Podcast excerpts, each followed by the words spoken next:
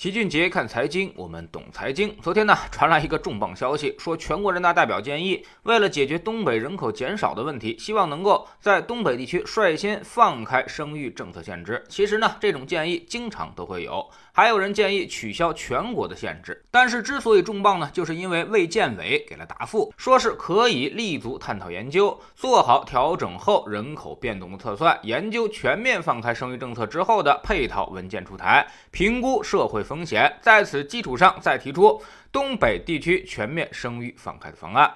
这个回复呢，引发了巨大的争议。大家普遍的感觉就是孩子都死了，奶来了。东北地区人口流失严重，出生率极低。此时放开生育方案，难道大家就会去生孩子吗？生了孩子谁来养呢？现在养一个孩子都已经累到吐血了。第二个孩子能生，现在都不生，你放开生育政策还有何意义呢？无非也就是让有钱人多生几个罢了。再说了，东北人口流失，说到底呢还是经济问题。即便他退一万步讲，真的提高了生育率，那么生出来的孩子恐怕也要都跑到南方去了，不会留在东北。更有年轻人很有意思，说我愿意响应国家的号召，愿意生孩子，请先发给我一个媳妇儿。这事儿呢，老齐研究了一整天。我们在开喷之前，总得先搞清楚状况。老齐倒是觉得国家卫健委的这个回复里面是话中有话，他说的探讨可能指的是研究，而并不是政策的放开。也就是好比我们上学的时候，家长给老师提意见，说您应该因材施教，根据不同孩子的性格展开教学，培养他们的特点。老师听了之后呢，微笑的回复家长：“您说的对，我们再研究研究。”于是家长就理解成为老师要因材施教了，下一步会针对我们家孩子进行专门的培养。但是其实老师的心里可能就是想，哎，就你事儿多，你们多提宝贵意见吧，反正我也不改。从卫健委的回复来看，显然是还没有这个试点的方案，甚至不知道该如何去下手。而且他也提出了那些条件，就是他重点在考虑的问题和难点了，比如是否有利于当地的经济发展呀，公共服务上是否能够跟得上啊，还有很多的社会问题，这可不是一个小事儿，会引发一系列的连锁反应，最后很可能效果不大，还引来一片骂声。其实老百姓都能看得出来，那专家自然也很清楚了。现在连二胎生的都不多，放不放开这个生育政策，其实意义真心不大。就好比说，放开成为亿万富翁的限制，你就能成为亿万富翁吗？嗨，之前国家放开了二孩政策，生育率那是不升反降的，每个人心里都有一杆秤。现在养孩子跟十几年前或者几十年前的可真不一样了，又是上学，又是补习班，还有各种的兴趣课。养个孩子没有几十万，那真心下不来。要是有个二胎，那生活质量一下就掉下来了。大多数人跟老人都得住在一起，无论是买个大房子还是租个大房子，都够这孩子的爹妈喝一壶的。老齐认识的人里，除非是家里特有钱的那种，觉得生个二胎真好。大部分中产阶层呢，都被二胎拖累的不行，甚至是很后悔的，还不能够明说，生怕让老二知道了会引发家庭矛盾。所以，这就是微观的现实。研究宏观政策的时候，是不能脱离微观现实的。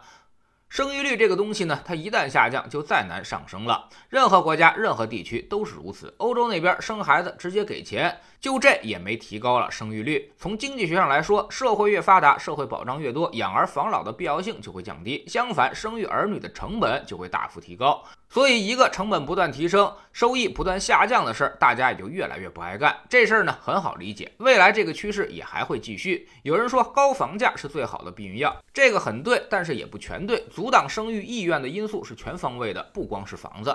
原来晚上没啥娱乐活动，只能生孩子，而现在呢，光加班就要加班到很晚，夫妻两个人甚至经常都见不到面。再说回东北地区，这里的老龄化最严重，但可能不光是生育率低的问题，最重要的可能还是人口流失。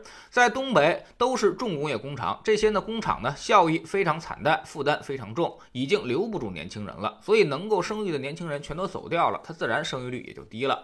剩下的可都是老年人了，自然是老龄化严重。所以，解决东北人口问题还在于经济本身，而不在于生育政策。但从经济上破局，又谈何容易呢？关系社会在这里是根深蒂固。有人甚至调侃，东北只要一有振兴政策出台，海南的房价就涨。老齐也一直认为，东北缺的是市场经济的文化，人情世故太过于浓重。想要在这里做生意真的很难，而要改变这种思维，真不是一代人、两代人能够解决的。所以南北差异进一步拉大将不可避免，那么人口问题也基本无解，任何政策都是无效的。那么这时候开放生育政策只会惹来更多的麻烦。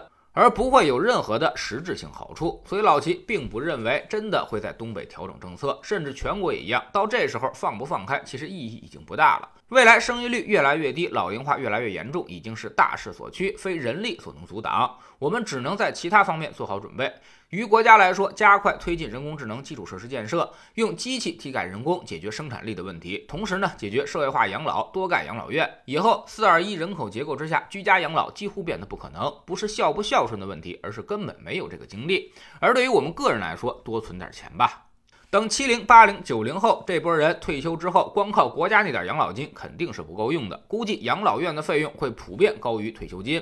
甚至会高出一倍，所以你要想活得体面一些，至少要准备你最低月开销的二百四十倍的存款。也就是说，你一个月如果想花五千块钱，那么等你退休的时候，至少得有一百二十万的存款才够用。这还没算通货膨胀，如果算上通胀的话，可能得有三百六十倍的月开销。也就是说，你得准备一百八十万才能保证你五千元的月开销需求。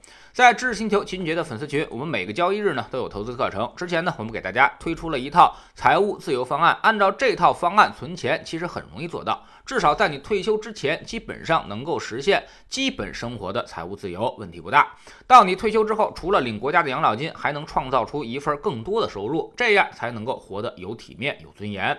我们总说投资没风险，没文化才有风险。学点投资的真本事，从下载知识星球找齐俊杰的粉丝群开始。新进来的朋友可以先看《星球置顶三》，我们之前讲过的重要内容和几个低风险高收益的方案，全在这里面。在知识星球找老齐的读书圈，我们今天将结束《中国国城市大洗牌》这本书，明天将为您带来《学会估值，轻松投资》。很多人都觉得在投资中估值是最重要的，似乎学会了会计，看懂了财报，就能够做好你的投资了。真的是这样吗？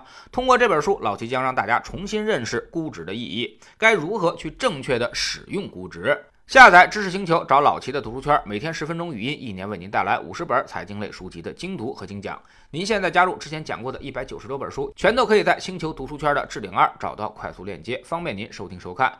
读书圈学习读万卷书，粉丝群实践行万里路，各自独立运营也单独付费，千万不要走错了。苹果用户请到老齐的读书圈同名公众号里面扫描二维码加入，三天之内不满意全额退款，可以过来体验一下。